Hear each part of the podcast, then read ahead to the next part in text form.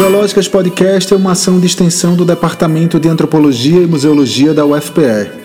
A série Antropológicas, em sua segunda temporada, é uma produção de estudantes e professores da pós-graduação em antropologia da mesma universidade. Nela, promovemos discussões sobre trabalhos recém-apresentados por egressas e egressos do programa e suas orientadores ou orientadores. Este e todos os programas estão gratuitamente disponíveis nas plataformas de streaming para podcast de sua preferência, bem como nos perfis do projeto nas redes sociais digitais. Olá, ouvintes do Museológicas Podcast. Estamos aqui hoje gravando mais um episódio da série Antropológicas e hoje vamos conversar com Maria Carolina Lins, mestra pelo Programa de Pós-Graduação em Antropologia da Universidade Federal de Pernambuco e atualmente é também doutoranda do programa. No início do ano 2021, Maria Carolina defendeu sua dissertação intitulada PAC Beberibe, uma análise a partir da transversalidade de gênero, que analisa o atravessamento das relações de gênero no debate sobre políticas urbanas e habitacionais e teve a coorientação do professor Hugo Menezes Neto. Eu sou Luísa Nóbrega, mestranda do programa de pós-graduação em antropologia da UFPE, e estou acompanhada por Diego Vinícius, também mestrando do PPGA, e por Francisco Sabarreto e Roberto Efrem Filho, professores do programa.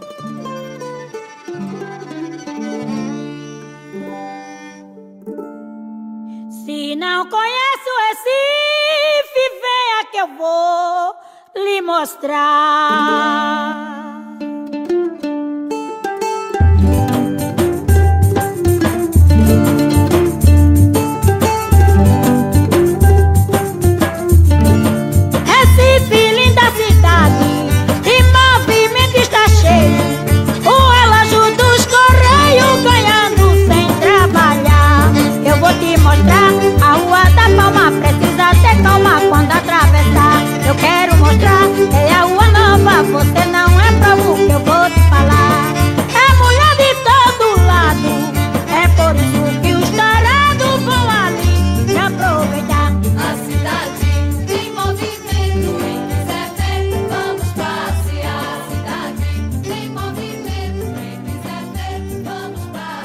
Carol, que bom estar contigo aqui hoje. É, Para começar, fala um pouquinho da tua pesquisa. Primeiramente, gente, bom dia. Eu gostaria de agradecer a oportunidade de estar aqui. É um privilégio imenso estar conversando com vocês hoje. A minha pesquisa de mestrado, ela buscou compreender, junto a quatro mulheres envolvidas no debate sobre políticas habitacionais, como nós, porque aí eu me insiro também enquanto pesquisadora nesse diálogo, como nós elaboramos entendimentos acerca das ideias de moradia e de direito à cidade, atentando para o atravessamento das questões de gênero em tal experiência. É, isso tudo foi realizado a fim de contribuir com as discussões antropológicas sobre o cruzamento entre os projetos de cidade e a experiência de, de grupos contemplados por políticas públicas em contextos de desenvolvimento. A minha pesquisa de doutoramento, ela surge em decorrência da pesquisa de mestrado, porque eu busco aprofundar as questões surgidas ao longo do trabalho de mestrado, só que agora eu quero respondê-las a partir das reflexões das beneficiárias do programa ao qual eu estudo, que é o programa PAC Beberibe.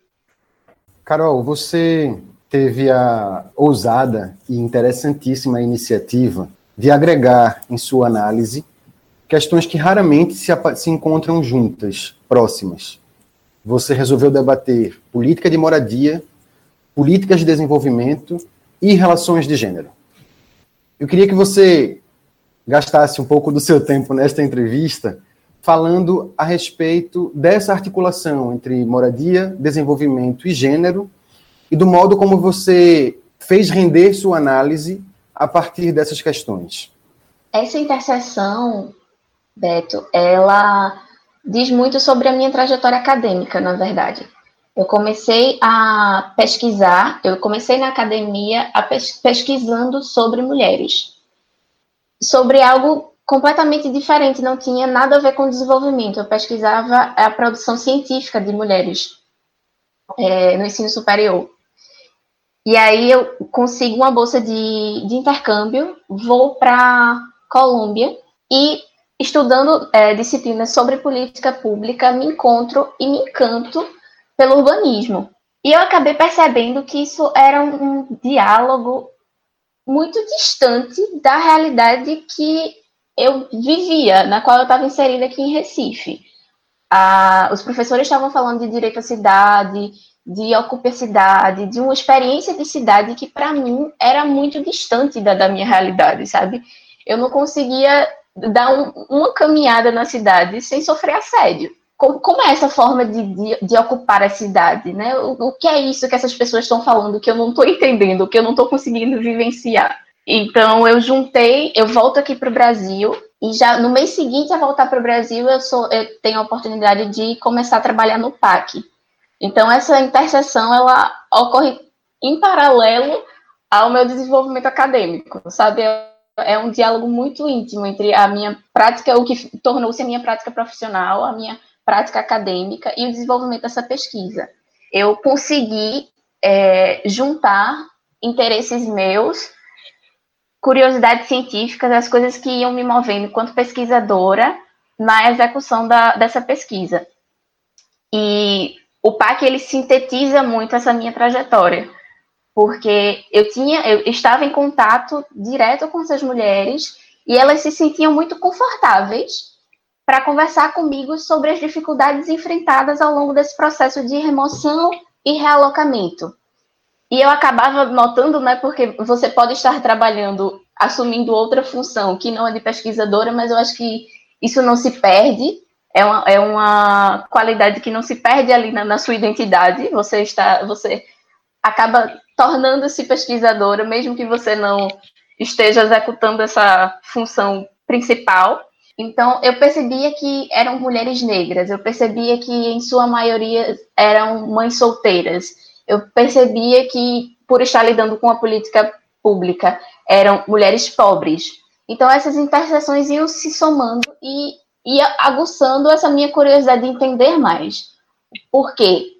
Porque são mulheres negras, porque são mulheres pobres, porque são mães solteiras as mais afetadas por essa política pública.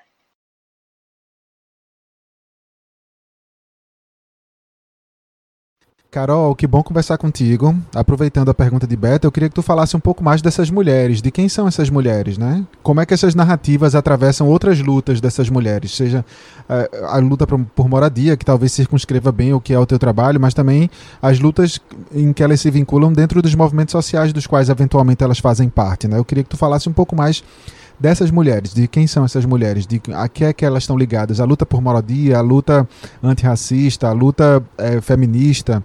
É, fala um pouco mais dessas mulheres. Somos tantas mulheres e aí eu preciso agradecer diretamente a orientação do professor Hugo, que estimulou muito que a minha dissertação se construísse em torno de uma conversa entre as nossas experiências porque somos múltiplas, somos diversas, nós estamos envolvidas em inúmeras frentes e inúmeras lutas. Então, essa troca foi uma troca muito potente por nós ocuparmos espaços diversos. Eu tinha a minha experiência como pesquisadora de estar, de ter trabalhado no PAC, mas de estar profundamente nessa, na academia, mas eu era uma mulher branca também, então tinham coisas que eu não iria alcançar, mas que eu precisava trazer para minha pesquisa, porque elas fazem parte de um componente estrutural daquilo que eu estou analisando. Então, eu tinha Sara, por exemplo, que é uma mulher negra, militante do Caranguejo Tabaiares, que é trazida para pesquisa e traz, assim, relatos fortes, sabe? Que, que, me, que me mobilizaram profundamente e me fizeram repensar outros aspectos da minha prática, tanto acadêmica quanto profissional, que eu não estava atenta para.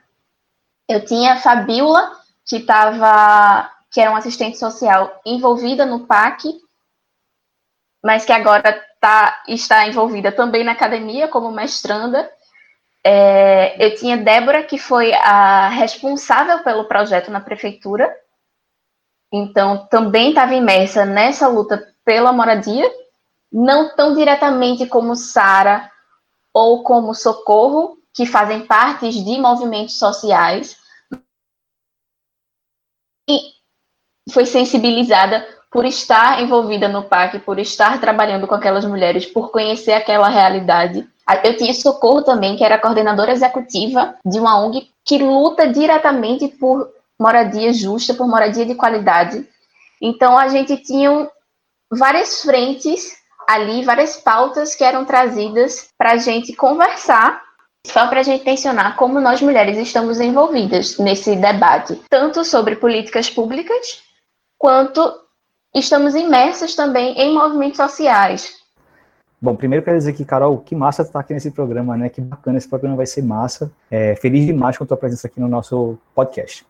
Bom, é, Carol começou com uma ideia, Carol veio de um processo de trabalho no PAC, né? Ela foi, ela trabalhou no PAC. Então ela entendia a dinâmica do PAC, o conceito do PAC, e depois ela passou a estudar o PAC, né?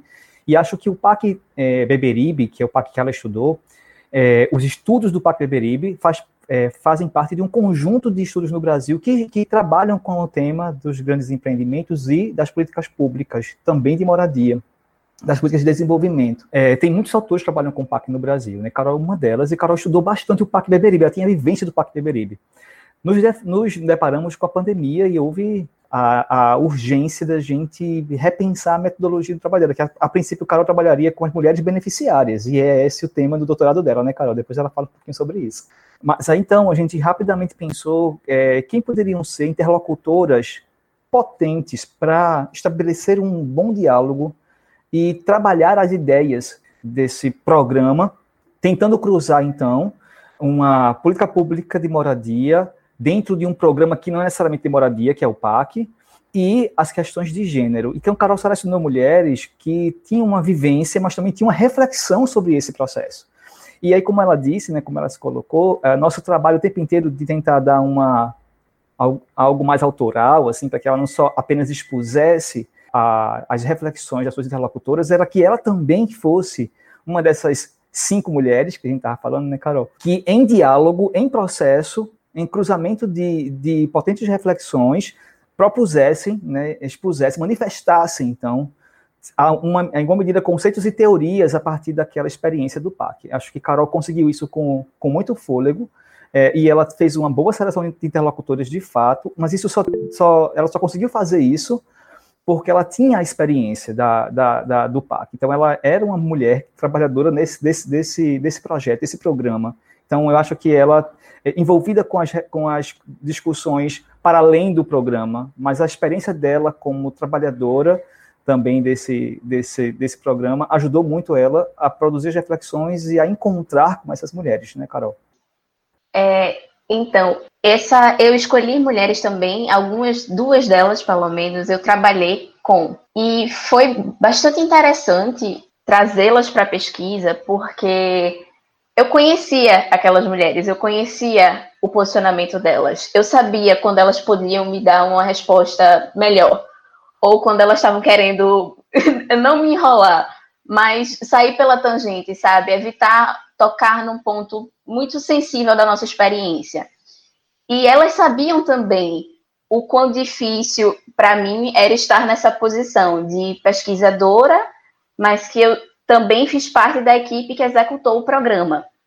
Então, em vários momentos houve é, choque de, de, de, perspectivas, de eu acho que é, algumas delas né, achavam que eram por tal caminho, eu achava que era por outro caminho. Então, eu tive que deixar isso muito claro na dissertação, de que a gente vai discordar nesse ponto aqui, mas o fato da gente discordar desse ponto aqui não deslegitima nem o meu posicionamento, nem o posicionamento dela por nós sermos mulheres diversas, né, de, de, estarmos em lugares, em posições sociais que mobilizam outros aspectos da, da nossa vivência, a gente vai olhar para isso aí de uma forma diferente. E isso não deslegitima ou diminui a minha pesquisa ou a qualidade da minha dissertação, pelo contrário, né, isso agrega valor.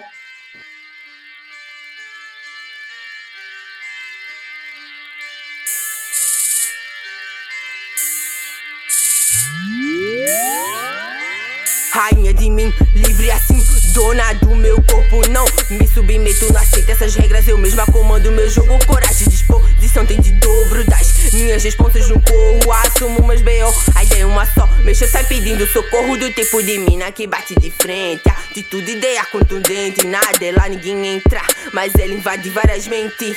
No estilo mulher independente, não tem medo de pegar no batente. Pois por trás de toda grande mulher tem sempre ela mesma presente. Peixe, picacha, medida, saga se quero. Corro atrás, não me desespero. Minhas decisões eu que bato o martelo e vou martelando a cabeça dos pregos. Tão preocupado com meu grelo, que papel de menino amarelo. Minhas decisões eu que bato o martelo e vou martelando a cabeça dos pregos. Falou do tamanho do meu short, disseminar, por favor, se comporte. Fui lá e botei o mais curto. Mulher livre, sociedade entre surto. Mulher livre livre, sociedade entre surto.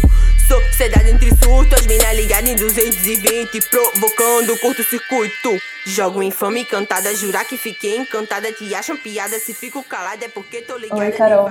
Eu queria que tu falasse um pouco mais sobre a tua inserção no campo, porque tu já tinha experiência prévia no PAC, né, enquanto estagiária da prefeitura, durante a graduação em Ciências Sociais. E depois, ao entrar no mestrado, eu acho bem interessante que tu usa o colete do trabalho na prefeitura como elemento simbólico. E esse objeto, o colete, ele representa uma coisa enquanto estagiária da prefeitura pelo PAC, mas o teu papel muda completamente quando tu retorna enquanto pesquisadora do mestrado, né? Eu queria que tu comentasse um pouco sobre isso e também sobre a questão da transição de uma pesquisa que previamente seria realizada presencialmente, mas que com a pandemia precisou ser ligeiramente adaptada. Essa história do colete, ela. Eu entendi a história do colete escrevendo sobre a história do colete, sabe? Porque tem coisas que você vivenciou, mas que elas só se tornam inteligíveis quando você está escrevendo sobre. Então, ela é muito interessante. Eu trabalhei no PAC, gente, de 2017 a 2018. E eu fazia o acompanhamento de conjuntos atuacionais, de pessoas que foram removidas da área de intervenção do projeto e colocadas em conjuntos habitacionais. Eram 16 conjuntos habitacionais, é um universo imenso de pessoas, são mais de 55 mil famílias impactadas. Então, assim, eu fiz a minha pesquisa de graduação do TCC em um conjunto habitacional de 304 casas. Era muita gente. Só que as pessoas ali me conheciam porque eu andava com um colete da prefeitura. E nas minhas costas tinha escrito Prefeitura da cidade do Recife. Então as pessoas me reconheciam como a menina da prefeitura. Olha ali a menina da prefeitura. Eles, elas sabiam quem eu era por causa desse colete. Então o projeto termina, eu volto para academia, né? Volto os meus esforços para academia para começar o mestrado. E aí preciso tirar esse colete. Né? Eu volto a campo agora, não sou mais a menina da prefeitura, eu sou agora pesquisadora. E essas pessoas ficavam sem entender o que, é que eu estava fazendo ali. Mas tu não tinha saído da prefeitura? Ou às vezes elas vinham até mim para tirar dúvidas que eu poderia esclarecer no meu papel de, de representante do projeto e eu não ocupava mais aquele papel. Então, esse processo de transição, de estar ali em campo, não mais como a menina da prefeitura, mas agora como a menina que faz pesquisa, foi muito difícil, sabe? Em vários momentos eu tinha que parar a pesquisa porque eu era abordada para tirar dúvidas outras que não é, diziam respeito àquilo que eu estava fazendo como pesquisadora é, levou várias idas a campos, assim, semanas, para eu ser reconhecida como a menina que está fazendo pesquisa agora. Não quer pelo meu nome, né? Porque é sempre esse referencial de ou eu sou da prefeitura ou eu estou fazendo pesquisa. Mas cheguei ao ponto de ser a menina da prefeitura porque tirei, ou na verdade por ser a menina da que está fazendo pesquisa, porque tirei esse colete e me inseri em campo como alguém que estava ali para entender o funcionamento, para entender o que é que estava acontecendo, quais foram as mudanças, para entender outras partes do processo que não diziam respeito à execução da política pública. Então, teve esse primeiro momento. O segundo momento foi quando eu percebi, né, depois de um ano de disciplinas do mestrado, que eu tento voltar a campo num conjunto habitacional de 304 casas, a reinserção no campo é muito difícil, porque são muitas pessoas. Então, elas não vão lembrar de você. depois de um ano. E sem aquele colete, muito menos.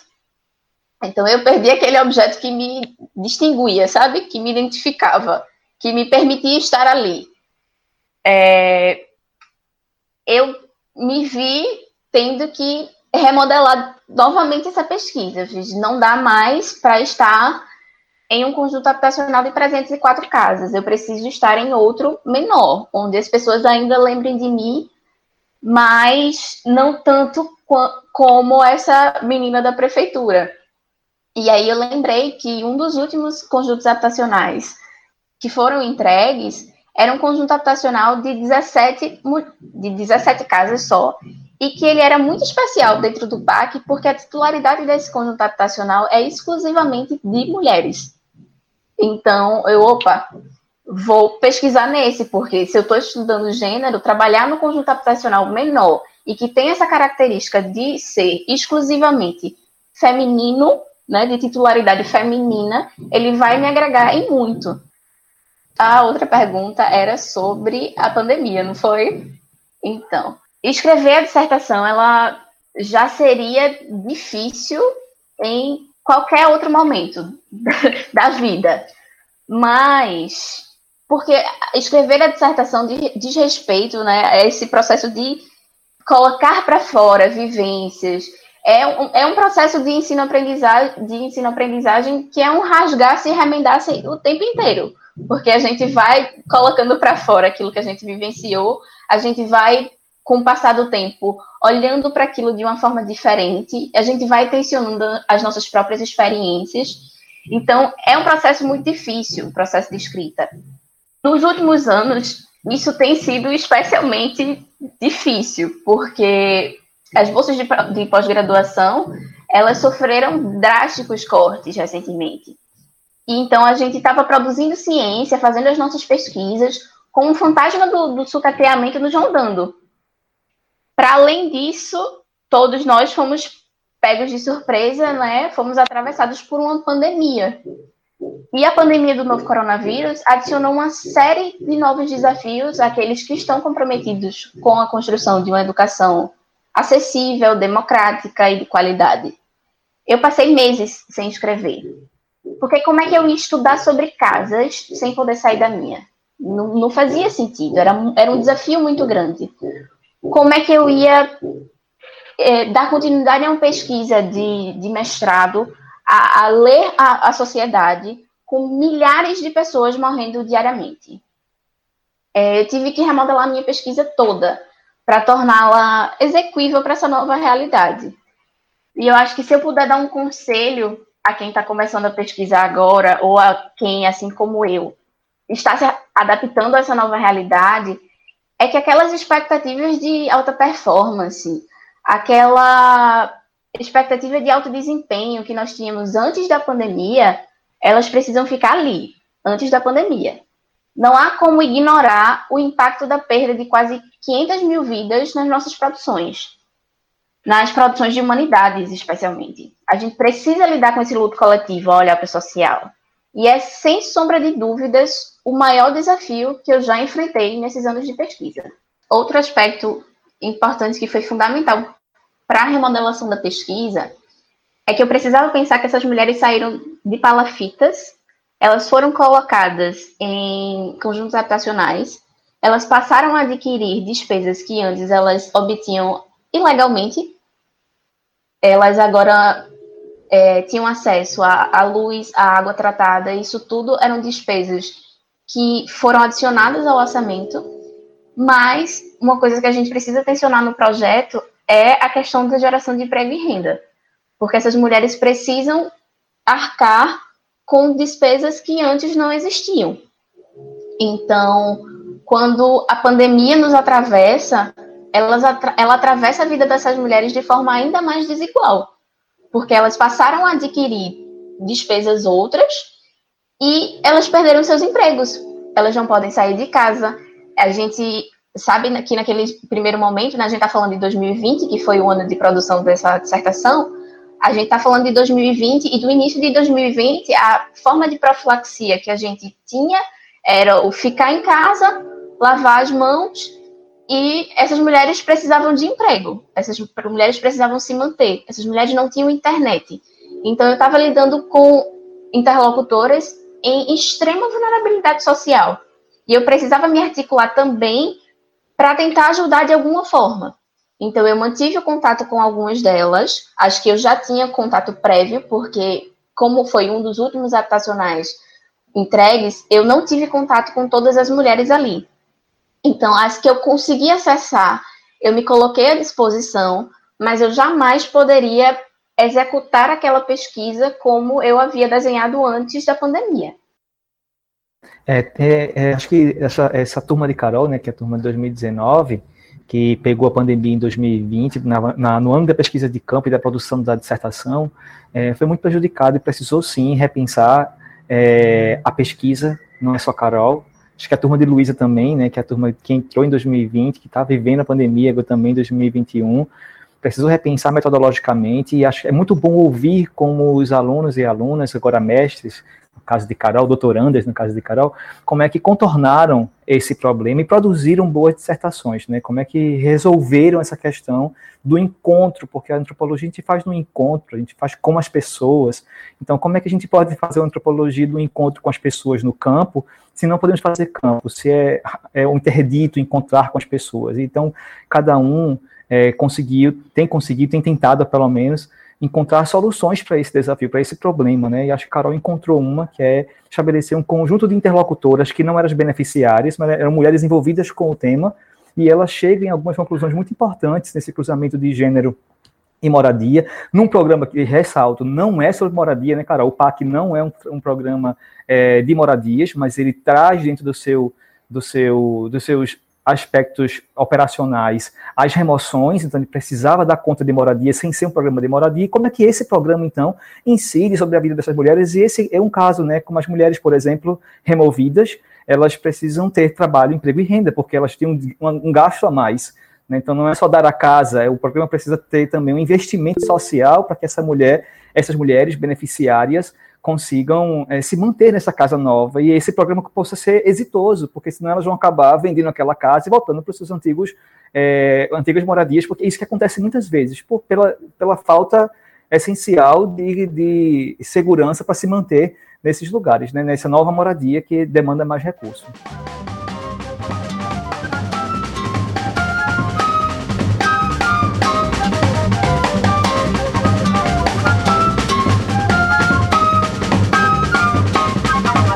Chapéu de sol aberto pelas ruas, eu vou. A multidão me acompanha, eu vou. Eu vou e venho pra onde não sei. Só sei que carrego alegria pra daí vender, deixa o barco correr. De chapéu de sol aberto pelas ruas, eu vou. A multidão me acompanha.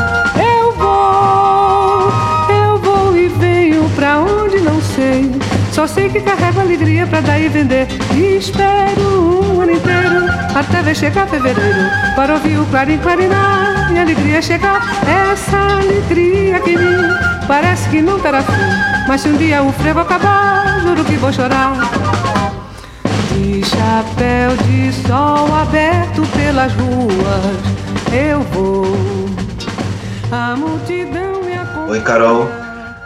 Em termos gerais, você poderia dizer para a gente por que a promessa institucional de superação da precariedade urbana não foi cumprida nos reassentamentos do Parque Beberibe?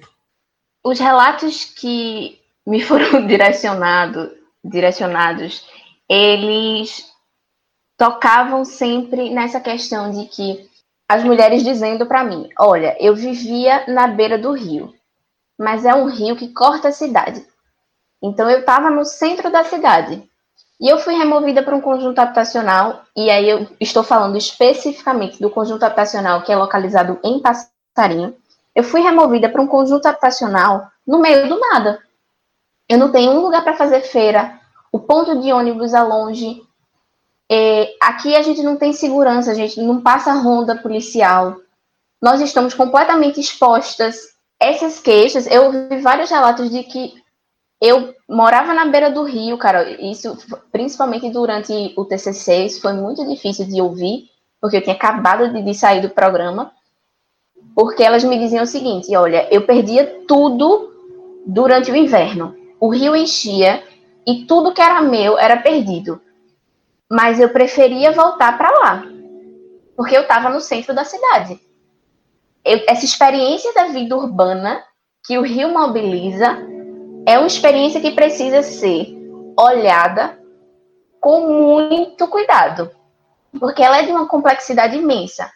Você vai me perguntar, ah, mas você acha que a gente não devia construir casa, que a gente, que essas pessoas deveriam morar o resto da vida em palafitas? Não acho que elas deveriam morar o resto da vida em palafitas e nem elas acham isso. Agora, a questão como a, a política pública ela é desenhada, ela precisa estar ela precisa ser feita em maior contato com os anseios populacionais. Ela precisa ter um olhar mais atento, e isso Débora admite, assim, inclusive na minha dissertação, Débora é, foi a gerente do programa, ela fala que, olha, eu tentei preservar os vínculos de vizinhança ao remover e realocar essas famílias, mas nem sempre a gente consegue. E esse nem sempre a gente consegue é extremamente complicado, porque o impacto negativo que isso gera na vida dessas famílias, por vezes, é maior do que o impacto positivo da mudança. Então, não era algo alheio, algo estranho a gente ouvir dessas mulheres o desejo de voltar para a beira do rio.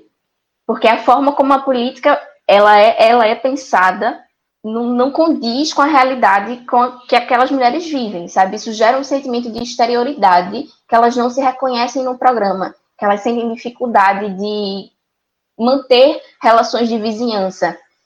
No PAC, por exemplo, tinha uma questão que eles não podiam murar as áreas é, de frente da sua casa ou as suas áreas da parte de trás do quintal.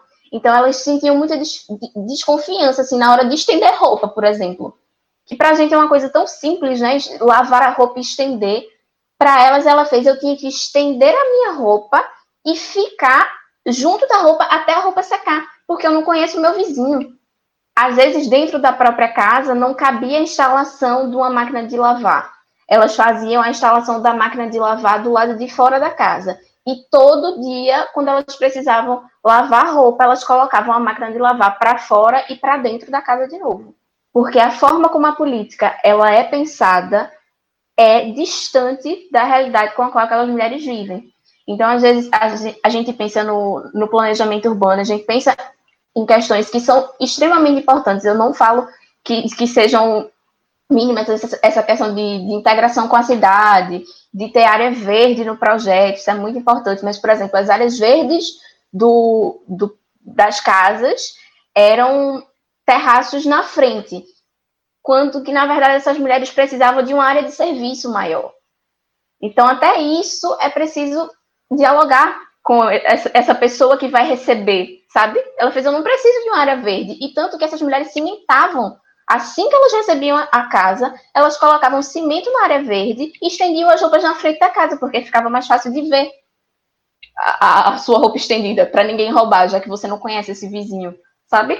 Então, assim, essa forma de construir, de pensar a política pública, ela precisa andar muito em paralelo com quem vai recebê-la, com quem vai ser esse beneficiário final.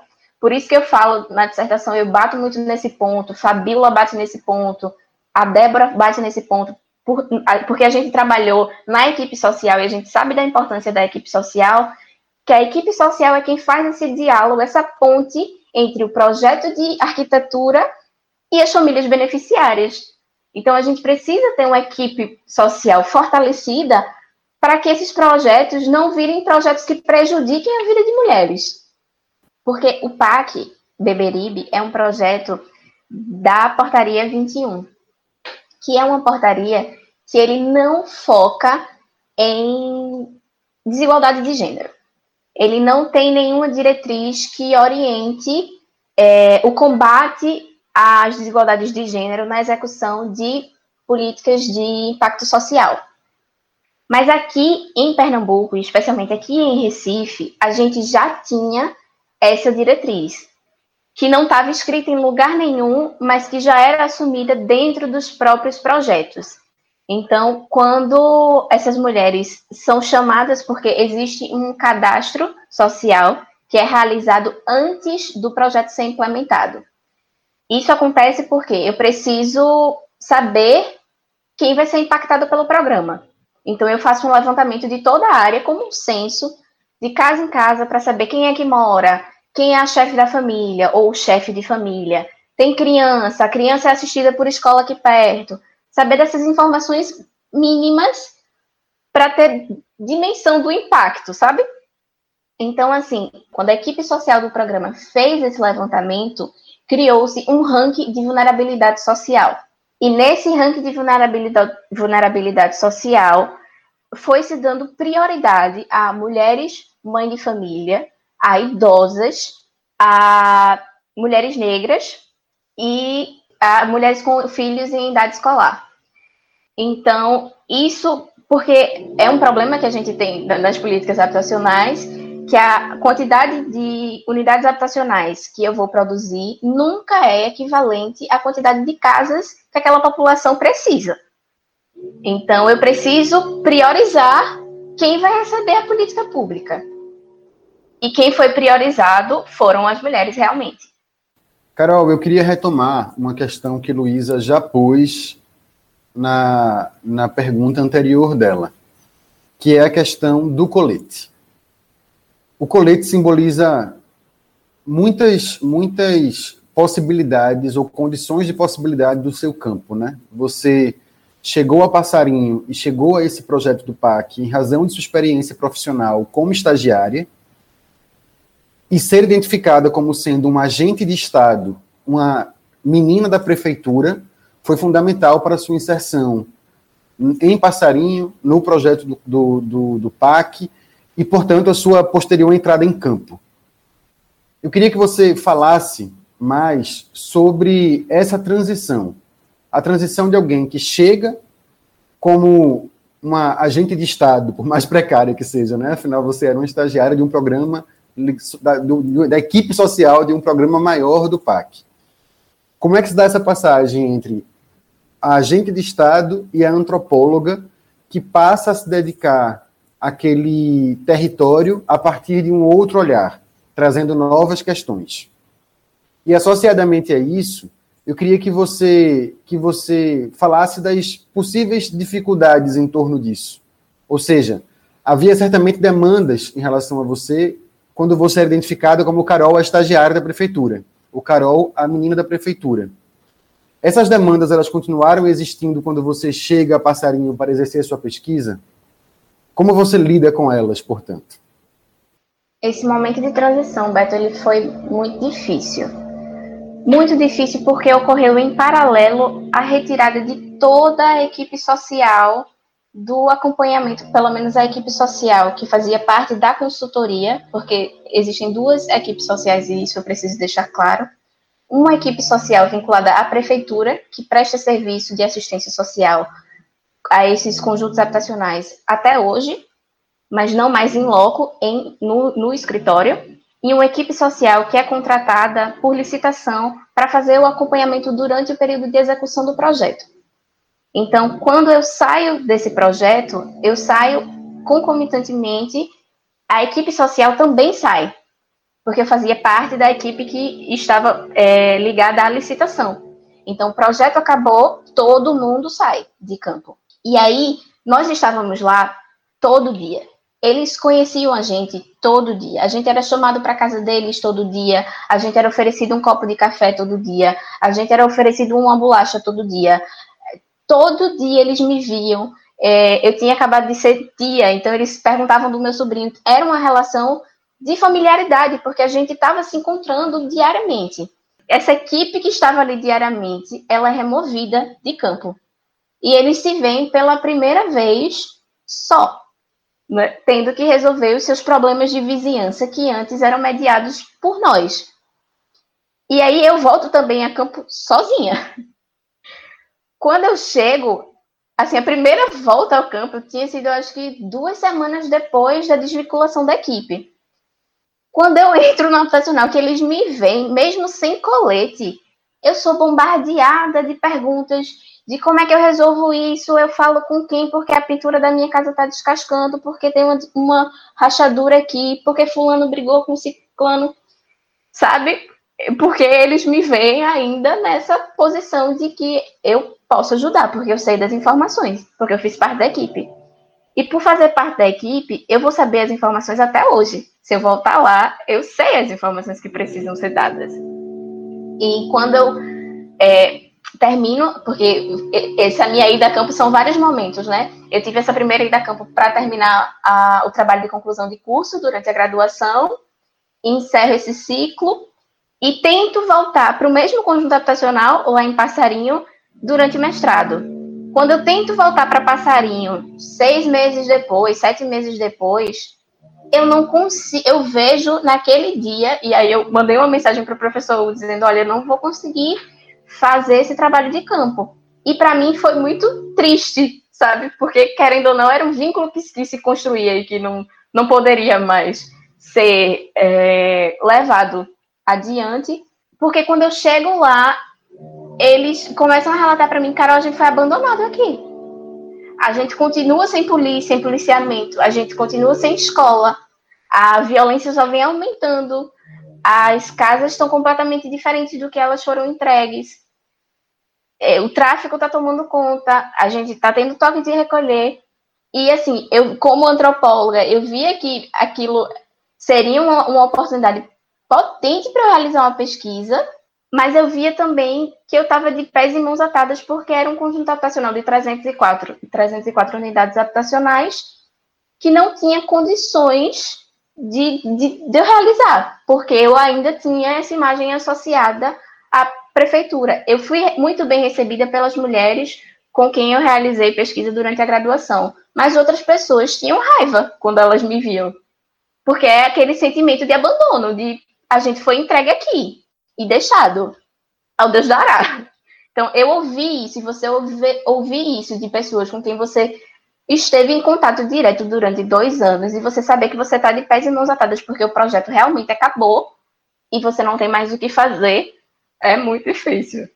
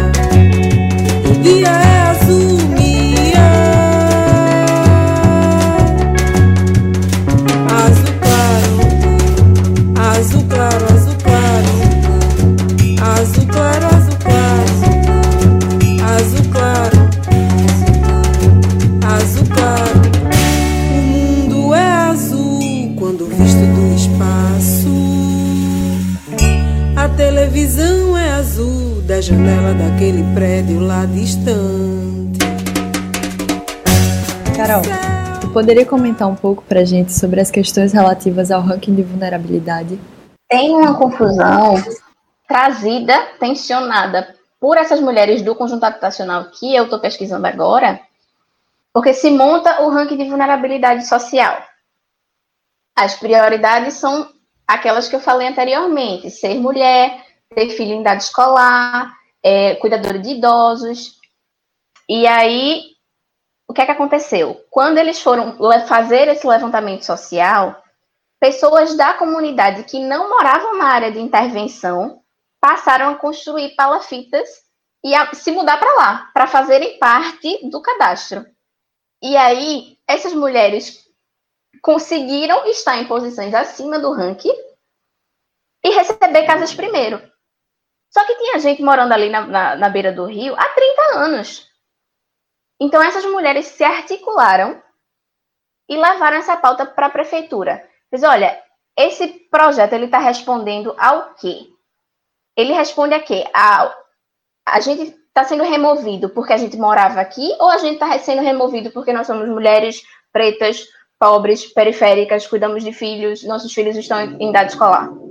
Ele, elas passam a tensionar o ranking de vulnerabilidade social. Ela fez. Eu, mora, eu morei aqui há 30 anos. E teve gente que não morou seis meses, mas passou na minha frente e recebeu a casa.